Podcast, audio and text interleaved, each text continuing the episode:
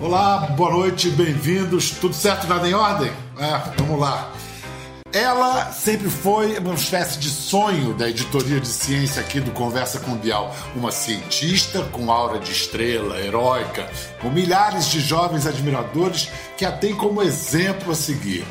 Mas precisou o pesadelo do coronavírus para que ela se destacasse. Nascida, formada, mestrada e doutorada na Bahia, ela é biomédica e faz parte do grupo que sequenciou o genoma do coronavírus em menos de 48 horas, assim que o primeiro caso de Covid foi confirmado no Brasil. Assim, marcou o primeiro gesto de nosso enfrentamento da pandemia. Que barato receber agora essa mulher que está ali na linha de frente da humanidade contra a doença e os vírus Bem-vinda, Jaqueline Góes de Jesus. Obrigada, Vial. Jaqueline, você já marcou seu nome aí na ciência brasileira tão novinha. Eu soube que você fez 31 anos domingo passado. Teve aglomeração na festa? Não teve. Fiz em casa sozinha com meu companheiro e todo mundo pelo, pela videoconferência. A tentação foi grande, mas eu me mantive firme. Aquela festa de uma porção de janelinhas na, na tela do computador. Exato. Escuta, Jaqueline, você, como toda menina baiana, na terça-feira do carnaval desse ano, você estava atrás do trio elétrico? Não. Eu estava atrás do tá? Corona. você já estava atrás do Corona. Onde? Eu estava em São Paulo, na verdade, estou em São Paulo. E no carnaval acabei ficando por aqui. E exatamente na terça-feira de carnaval foi quando o Instituto Adolfo Lutz entrou em contato com a gente, né, comigo, com a doutora Esté Sabino, para é, falar sobre a possível confirmação de um caso. Né? Então, nós nos mobilizamos na terça-feira do carnaval. E naquele momento vocês se mobilizaram para atender a que demanda?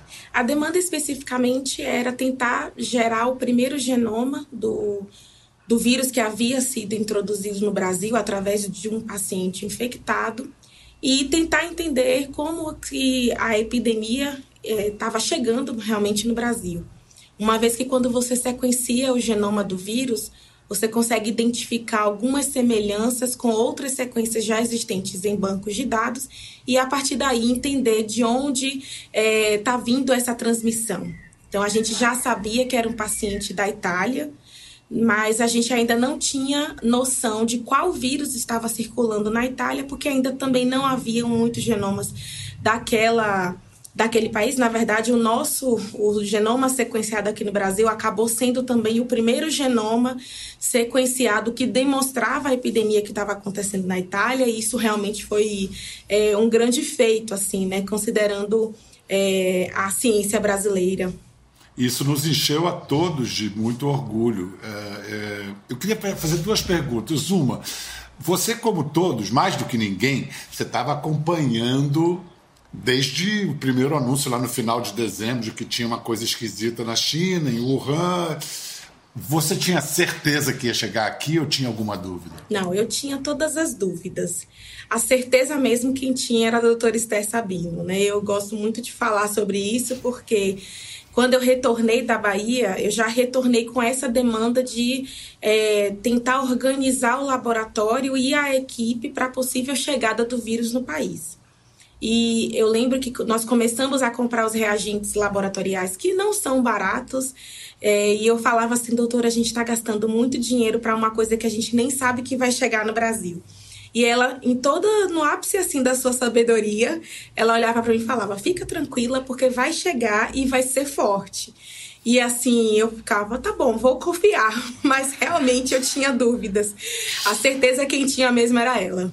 É, por isso que é uma mestre, né? Uma mestra. Quando vocês viram lá o genoma, o que que ele era idêntico ao, ao, ao vírus da China e o que, que ele já tinha de diferente? Vocês identificaram alguma mutação? É, pela história de evolutiva do coronavírus, a gente já sabia que iria encontrar pelo menos aí três mutações que fossem diferentes porque a taxa do vírus mostra, a taxa evolutiva, mostra que ele tem, eh, apresenta a cada mês pelo menos três mutações.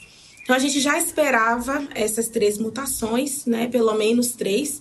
E quando nós sequenciamos e comparamos com o banco de dados que já tinha sequências de outros lugares, principalmente da Europa que estava passando pelo surto, e com a sequência referência que é a sequência de Wuhan, a gente identificou algumas mutações é, que traziam uma diferença em relação à sequência inicial, mas que mesmo assim não, não é, demonstrava que se tratava de um outro vírus que eu acho que muito as pessoas perguntam em relação às mutações para tentar entender se é um outro vírus, e de fato é, não é o mesmo, porque ele apresenta diferenças, mas é da mesma espécie, continua sendo o mesmo SARS-CoV-2, e, e essas mutações causa... elas são na. Que Desculpe, causa, causa a, a mesma doença. É. A mesma doença, exatamente, a mesma doença. Então, essas mutações, elas são como impressões digitais é, que nós humanos humanos, perdão, imprimimos no vírus. Então, o nosso organismo ele também é, exerce uma pressão no vírus para que consiga se recuperar ou que consiga responder àquela infecção. E essa pressão, então, ela leva algumas mutações que podem ser utilizadas para rastrear esse caminho do vírus. E aí a gente consegue dizer, olha, essa sequência provavelmente veio de um vírus que estava circulando na Inglaterra, ou então essa veio que estava circulando na Itália. Então a ideia do sequenciamento é realmente a gente conseguir monitorar a epidemia e a partir daí trazer algumas inferências em relação à saúde pública. É uma espécie de história evolutiva do vírus, os carimbos no passaporte dele, né? Exatamente isso. Exatamente es, isso. Escuta, é, a gente sabe que a atividade de cientistas e pesquisadores no Brasil hoje está sofrendo com, com cortes de verbas, contingenciamento. Você está falando do. Presumo, por estar de jaleco, você está falando do instituto que você trabalha. Qual é o instituto? Isso. Eu trabalho no Instituto de Medicina Tropical aqui da USP e eu, nesse momento estou aqui. E vocês estão. Como é que está sendo a situação aí com relação a isso, a contingenciamento e corte de verbas? Vocês estão trabalhando com dificuldades? Olha, a gente sempre tem dificuldades em relação à estrutura por conta mesmo das verbas que é, não são suficientes para tudo que a gente precisa. É, o nosso grupo especificamente a gente não sofre tanto, né, com, com esses cortes é, orçamentários. Mas, sem dúvidas, os cortes de bolsas, que aí sim atingem é, as pessoas que trabalham de fato na bancada, que são as pessoas que geram os resultados e permitem essa evolução no, no conhecimento, sem dúvidas tem atingido o Brasil todo. E aqui não foi diferente. É, a gente tem tido dificuldade para ter esse recurso para as bolsas dos estudantes que vão entrar agora. Então, é, querendo ou não, somos também atingidos. Né? Apesar de estarmos numa situação privilegiada em relação ao financiamento que vem de fora, a gente sofre com o outro lado, que é justamente a, a parte de recursos humanos das pessoas que vão de fato realizar a pesquisa. Bom, eu queria agora é, falar da Esther Sabino, que você há pouco mencionou, é a mestre, inspiração da, da Jaque, e que trabalha no Instituto de Medicina Tropical da USP. A gente foi lá para conhecê-la e dar, né, fazer um tributo, a homenagem a ela, porque afinal de contas uh, o trabalho dela gerou a Jaqueline Góes. Vamos conhecer Esther Sabino. A gente está no Instituto de Medicina Tropical da Faculdade de Medicina da USP. Eu comecei a fazer ciência numa época um pouco mais difícil do que hoje. Tinha muito menos recurso, muito, o número de orientadores era menor. Era uma fase de reconstrução da ciência no Brasil, eu diria, quando eu me formei. Meu nome é Esther Sabina, eu sou professora da Faculdade de Medicina, eu sou médica e fui diretora do Instituto de Medicina Tropical de 2015 a 2019. A primeira coisa assim que eu coloco na cara de todo mundo que vai fazer pós-graduação, assim, aqui o caminho não está feito. O aluno de doutorado é ele que vai entrar, abrir uma porta, ele vai me contar o que é, ele que tem que estudar e trazer, não sou eu que estou passando mais. O que elas sabem é mais do que eu sei. No meu grupo, os alunos começam muito cedo a, a dar opinião. e decidir o que querem fazer. Hoje acho que eu aprendo tudo, porque essa história de sequenciamento, se eles me explicarem de jeitinho. Esse daqui é o sequenciador que a gente usa, ele chama Minion.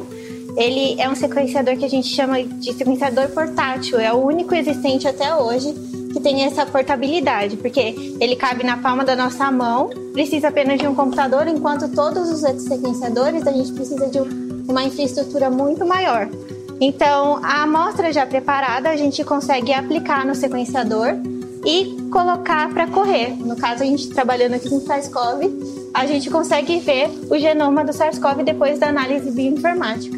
Ele chegou em 2016, os pesquisadores da Universidade de Birmingham chegaram aqui trazendo essa tecnologia e desde então a gente trabalha em todas as epidemias que ocorreram no Brasil, como febre amarela, como chikungunya e agora SARS-CoV-2. Então esse projeto que chama CAD, que tem o apoio do Medical Research Center na, na, no Reino Unido e da FAPESP aqui em São Paulo, o foco é esse: desenvolver tecnologia para responder para a epidemia, trazer o conhecimento durante a epidemia e não só depois.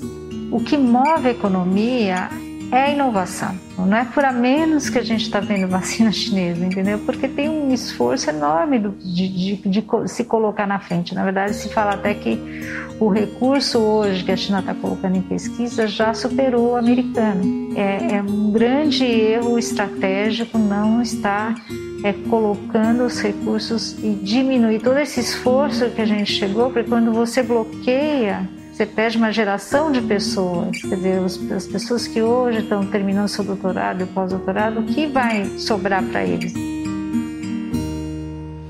Muito clara a explicação dela sobre é, por que é fundamental investir em ciência. Não é, não é gasto, é investimento. E na hora que você precisa, ou você investiu ou você não tem. Minha querida, você sabe que agora você é já uma espécie de Esther para muitos jovens. É um exemplo, é algo que eu quero ser a Jaque quando crescer, né?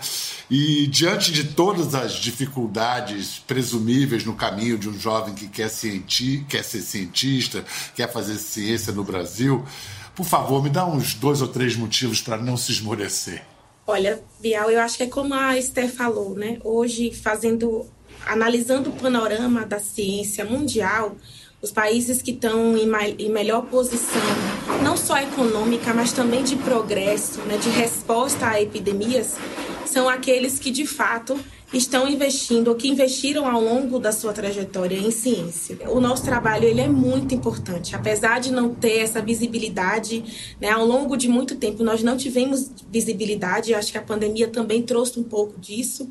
É, o nosso trabalho é muito importante, né? Seja no pequeno atendimento que é feito ali na atenção primária, até a descobertas muito importantes que revolucionam a história de doenças é, da humanidade. Então, eu acho que é isso, é esse brilho no, no olhar, essa vontade de querer participar desse processo e ter um, uma pecinha ali é, encaixada nesse grande, nesse grande painel. E olha só como é que funcionam as coisas. Você falou em visibilidade. A ciência acabou trazendo visibilidade para você, para uma cientista. Você ganhando visibilidade leva visibilidade à ideia da ciência. E aí é um círculo virtuoso é, muito, muito bacana. A tese de doutorado da Jaque, publicada no ano passado, em 2019, há muito tempo, né? Porque como, como, como tá longe 2019, hein, Jaque? Sim. 2020 está valendo aí por uns 10 anos da nossa vida, nossa, né? Nossa, 10 séculos. Então, a tese da Jaque do ano passado acabou de ganhar agora o prêmio da CAPES, órgão do Ministério da Educação, que incentiva pesquisas de pós-graduação. E é uma grande honraria da ciência brasileira. Já que a sua tese é sobre febre amarela. É, a gente teve o, o surto de três anos atrás. Como é que o trabalho de pesquisadores e cientistas brasileiros foi importante para que o surto não tivesse sido pior do que foi? Olha, Bial, como a gente trabalha com vigilância genômica, a ideia da vigilância é justamente você monitorar as epidemias, né? Sejam elas ah, previstas ou em curso, como foi o caso da febre amarela. Nós conseguimos mostrar que o surto de febre amarela que estava acontecendo, ele não era um, um ciclo, não era um surto que tinha um ciclo urbano que é, na realidade, uma das, das nossas, dos nossos grandes receios, porque uma vez que você tem um ciclo urbano, a dispersão da febre amarela ela é muito maior. Então, é, foi importante para a gente conseguir entender como o surto estava acontecendo, qual era a origem desse surto, né, que foi uma origem da Amazônia, como era esperado.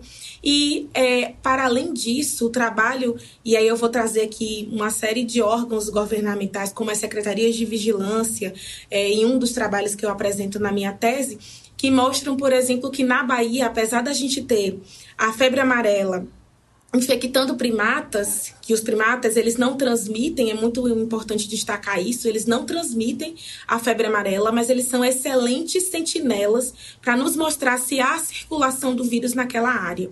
E o que a gente identificou é que na Bahia houve a circulação do vírus e, e teve é, acometimento de primatas por, pelo fato dessa proximidade com Minas Gerais, que foi o epicentro do surto, mas que as ações de vigilância, e aí incluindo também as ações de pesquisa, foram fundamentais para que a gente não tivesse casos humanos. Então, todo o trabalho da vigilância, no sentido de bloquear as fronteiras, de é, fazer o, a educação da população, campanhas vacinais, tem trazido, então, esse benefício de não termos casos humanos num estado que, teoricamente, tinha tudo para ter casos humanos, porque é colado ali com, com o epicentro. Jaque, hoje são unânimes praticamente todos os médicos, cientistas pesquisadores do mundo são unânimes dizendo que essa pandemia não vai ser o último surto que a gente vai enfrentar, que a humanidade vai enfrentar. Virão novas epidemias. E há uma relação direta entre desmatamento, devastação, desequilíbrio ecológico e o tal salto de novos vírus de outras espécies animais para os humanos. Como é que se dá esse salto entre espécies dos chamados arbovírus? E, e o que são arbovírus? Os arbovírus, eles são vírus que são transmitidos por mosquitos, né, de uma forma mais simples. Então, a gente pode citar aqui no Brasil dengue, né, que é um dos que mais assola o nosso país, é, a própria febre amarela, que a gente já citou, o vírus da Zika, que, assol... que teve um surto muito significativo em 2015, é, chikungunya. A maioria desses vírus, eles é, são vírus que circulam no ambiente silvestre. Né? Então, como é o caso também do novo coronavírus. São vírus que circulam em animais e que, na maioria das vezes, não causam doenças nesses animais. É, nas regiões silvestres, que acabam sendo é, aproximados da população humana por conta dessa interação nossa é, de forma incorreta, obviamente, com o meio ambiente. Então, no momento que a gente desmata, a gente está entrando no ambiente silvestre, expondo aquele ambiente e trazendo o contato desses animais que agora não têm o seu habitat é, perfeito para o contato com o humano, seja porque eles realmente se aproximam de é, localizações mais é, populosas, localizações urbanas ou periurbanas, seja porque nós, através de ou atividades econômicas ou mesmo de turismo, invadimos esse habitat e temos contato então com esses animais. Então, é, no momento que a gente preserva a natureza, no momento que a gente não invade os ambientes, os habitats naturais desse, desses animais, é, dificilmente a gente vai ter contato com esses vírus que circulam por ali há séculos na natureza, né? Ou há milênios na natureza e que nunca chegaram até a espécie humana. Eu fico imaginando que você e o pessoal aí no Instituto dorme e acorda pensando na Amazônia, né? Porque Sim. o que deve ter. Né, a, a, a, biodiversidade da Amazônia se estende aos micro-organismos também. Bom, Com certeza. É, quero falar agora das consequências do reconhecimento de Jaqueline Góes, porque ela é um raro exemplo de cientista que ficou famosa, muito jovenzita, e ficou famosa pelo seu trabalho. Mas agora ela anda tendo uma vida social intensa. Ela não ganha apenas prêmios científicos. Na semana passada, vamos ver, recebeu o prêmio Glamour a gente não pode esquecer o momento que a gente está vivendo e a gente não pode deixar de homenagear as mulheres incríveis que estão aí no fronte na guerra contra esse vírus. E eu queria aqui ressaltar a importância de valorizar a comunidade científica brasileira. Nós precisamos de políticas de incentivo, de bolsas de apoio aos pesquisadores brasileiros que são maravilhosos. E eu tô aqui emocionada, orgulhosa, honrada em poder anunciar a mulher do ano na categoria Progresso, Jaqueline Góes. Parabéns seu trabalho. Eu estou muito feliz com esse prêmio, ainda mais vindo das mãos virtuais da Thelminha. Eu sou sua fã. e esse momento de pandemia que a gente está vivendo, eu acho que ele foi crucial para mostrar o trabalho da ciência, né? principalmente do trabalho da ciência brasileira. Eu quero dedicar esse prêmio à minha mãe, que é a mulher mais glamurosa que eu conheço. É uma mulher que me, me fez chegar até aqui. Eu espero que ela esteja assistindo, não sei mas é, é, foi a, a, pessoa que não me fez desistir, que segurou as pontas e que me deu todo o apoio para que eu pudesse chegar nesse momento. Muito emocionante. Dona Edna, sua mãe estava assistindo ou já tinha desmaiado de tanto orgulho? Ela estava assistindo ainda. Depois ela me ligou, agradeceu pela homenagem, mas realmente é, é a pessoa que, que foi crucial para que eu chegasse até aqui. Ah, essa é a dona Edna. Essa é Quando foi Edna. isso? Você lembra dessa foto? Essa foto eu acho que foi em maio de 2018. Eu tinha acabado de voltar da Inglaterra, tinha alguns meses que estava aqui no Brasil. Meu pai, Jurandir, e a minha mãe Edna. Isso foi no aniversário dela do ano passado. Ela estava super alegre. Eu tinha conseguido é, ir daqui de São Paulo para lá, passar o final de semana. E aí? Ah, meu irmão, meu irmão. Meu irmão mais Ele é novo, mais- quatro anos mais novo. Mas Que que é ele o faz? grande amor da minha vida. ele hoje, ele é engenheiro civil e hoje está estudando para ser matemático, está fazendo matemática. E Ah, é família, pessoa- família cabeça, hein? Essa família é cabeça. eu brinco que ele, ele sim é inteligente. Eu sou esforçada, porque, porque ele é realmente assim um donato. Jaque, me diz uma coisa, eu vou inverter em geral, a gente fala, ah, onde foi que eu errei? Eu vou te perguntar, onde foi que seus pais acertaram? Olha, meus pais acertaram em nos dar condições educacionais que fossem é, suficientes para que a gente alcançasse é, pelo menos um nível superior. Né? Meus pais, eles vêm de família muito humilde, mas eles conseguiram vencer, que a gente chama de vencer na vida, melhorar a qualidade de vida através do estudo, né? Tanto a minha mãe quanto meu pai, eles é, sempre guiaram a gente por esse caminho. Tanto é que meu pai até hoje, ele ainda fala muito assim, né? olha, não deixa de estudar. Eu sei que você tá aí, tá bem famosa, mas continua estudando, fazendo as suas coisas. Então ele tem esse foco muito muito é, ligado à questão da educação e ele nos ensinou isso. Eu ia dizer que ainda bem que você foi inteligente bastante para obedecê-los, né?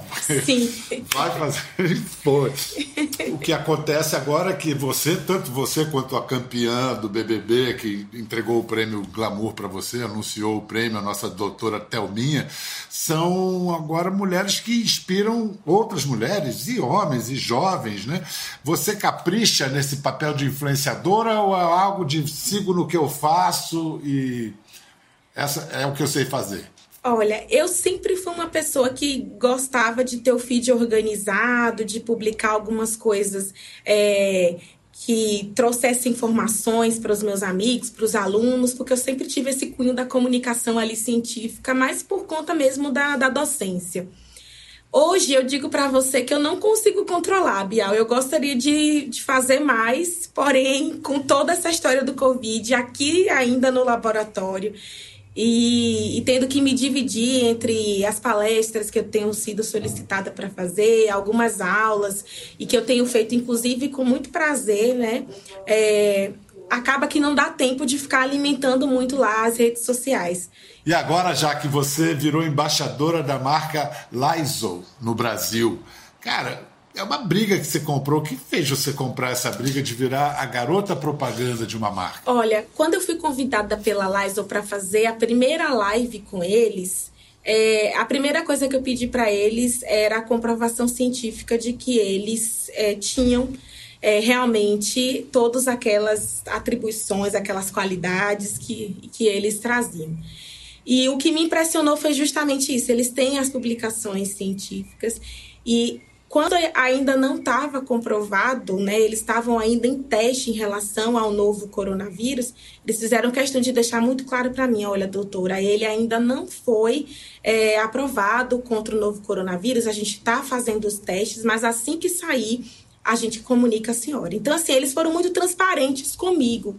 E tudo começou por conta de uma live para falar sobre a minha trajetória, e depois disso, realmente houve o convite para para fazer a propaganda, né? E eu ainda fiquei assim, não sabia se fazia ou não. Consultei a STE, consultei toda é, a, a, agência de fomento aqui para realmente verificar se eu tinha possibilidade de fazer isso. Escuta, é, a gente sabe que a partir da pandemia vamos ter novos conceitos do, da chamada biossegurança. Então, por exemplo, a cultura de desinfecção da casa, que a gente aprendeu durante a pandemia, é algo que a gente vai levar a vida fora agora, depois do, de, de tudo ter mais ou menos melhorado? Sim, Bial, principalmente porque a gente é, começou a ter esses hábitos por conta da pandemia. Mas se a gente pensar que existem uma série de outros micro-organismos, não só vírus, como outros é, bactérias, fungos, que estão por aí e que, na verdade, sempre estiveram e que a gente não atentava é, a gente então pode perceber que esses hábitos que foram adquiridos durante a pandemia, sem dúvida, devem ser é, mantidos para o resto da nossa vida. É, a questão principalmente da lavagem das mãos, né? E para além disso, eu acho que o próprio cuidado com a casa, né? Hoje a gente já tem mais cuidado ao chegar de casa, é, ao chegar da rua, não entrar com os calçados ou fazer a desinfecção dos calçados antes de, de é, levar né, esse calçado para dentro de casa, é, as sacolas, roupas que a gente vem da rua, que provavelmente tem contaminantes, ainda que não seja o novo coronavírus, mas que acaba trazendo outros micro-organismos que podem nos causar doenças também. Acho que a gente vai seguir sim com esses hábitos. É o mínimo que nós podemos fazer para evitar outras doenças. Tá aí o recado dado por uma especialista. Você pode seguir as dicas da doutora Jaqueline Góes. Proteja você e proteja quem você ama.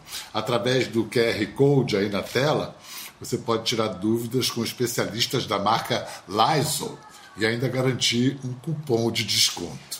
Jaqueline, a, a, reabertura do comércio, de serviços na cidade, está dando a muita gente a impressão de que a pandemia acabou, que pelo menos está controlada, que agora está tranquilo. Isso é fato?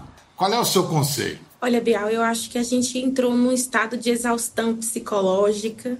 Né, em relação ao isolamento, ao distanciamento social, a falta de contato dos amigos, dos familiares e realmente a reabertura do comércio é, tem trazido essa falsa sensação de que está tudo bem. Na verdade, ainda não está tudo bem. Enquanto a gente não tiver, ou uma grande parte da população já que tenha passado pela doença esteja imune, ou a vacina, a gente ainda não pode descansar. Então, apesar das pessoas estarem saindo, ignorando as recomendações, a gente precisa é, ter em mente que a epidemia não passou. Né? Pelo contrário, ela ainda nem chegou realmente no seu platô para ter uma redução significativa de casos.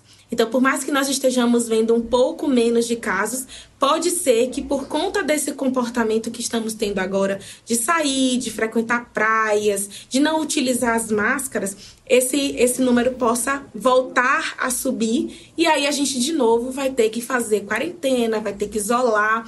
Então, assim, é, parece que está tudo bem, mas não está. A gente ainda precisa ser muito vigilante. E basta olhar para a Europa, que está vivendo uma segunda onda. Na Inglaterra, Exato. onde você morou, no Reino Unido, na França, enfim, Espanha. Mas é, tem gente agora falando em alto bom som médicos inclusive, que o isolamento foi inútil, que o isolamento foi um erro. O que você tem a dizer sobre isso? Eu não concordo, principalmente porque o nosso estudo, o último estudo publicado pelo nosso grupo, mostra justamente que as medidas não farmacológicas, né, que aí inclui o isolamento, o distanciamento, fechamento de comércio e de escolas, reduziu a transmissão do vírus pela metade. Então, se uma pessoa antigamente transmitia para três a quatro, ela hoje transmite, transmite para uma a duas pessoas. Isso significa que a nossa é, a, o, a velocidade de transmissão do vírus no Brasil ela foi extremamente reduzida. Isso nos dá tempo para esperar a vacina ficar pronta e a gente conseguir então mitigar de fato nessa essa transmissão, essa infecção, a epidemia, sem ter tantas mortes. A gente sabe que hoje, apesar de no início, ah, as pessoas mais suscetíveis são é, os, as, crian as crianças não são suscetíveis, né? É, mais os idosos, mas a gente tem que tomar cuidado com as crianças. A faixa etária ali dos jovens não se não tem tantas complicações. A gente acreditava que era desse jeito, mas não é o que está acontecendo. É uma roleta russa. Eu, eu gosto muito de usar esse termo porque realmente é. A pessoa se infecta, ela não sabe se ela vai ter complicações independente dela não ter comorbidades, dela ter comorbidades e da faixa etária. Então, atualmente, a pessoa que se infecta, ela pode esperar qualquer coisa de, é, de evolução da doença. E aí não dá para poder brincar com isso. Quando vier a vacina, é, resolve tudo? É fim de pesadelo ou é o começo de uma nova consciência? Eu acredito que é o começo de uma nova consciência. Quando a vacina for lançada, a gente ainda vai precisar sim de um tempo, né? Termos paciência para deixar a população ser imunizada, para esperar essa proteção chegar, para só depois a gente poder pensar em viver o nosso novo normal, né? Porque o anterior eu acho que nunca mais. Minha rainha, muito obrigado. Adorei conversar com você. Muito obrigado pelo seu trabalho, pela sua luz, o exemplo que você e a inspiração que você representa para tanta gente. A gente que segue com cuidado, distanciamento, uso de máscara, desinfecção e apoio à ciência brasileira. Até a próxima. Quer ver mais?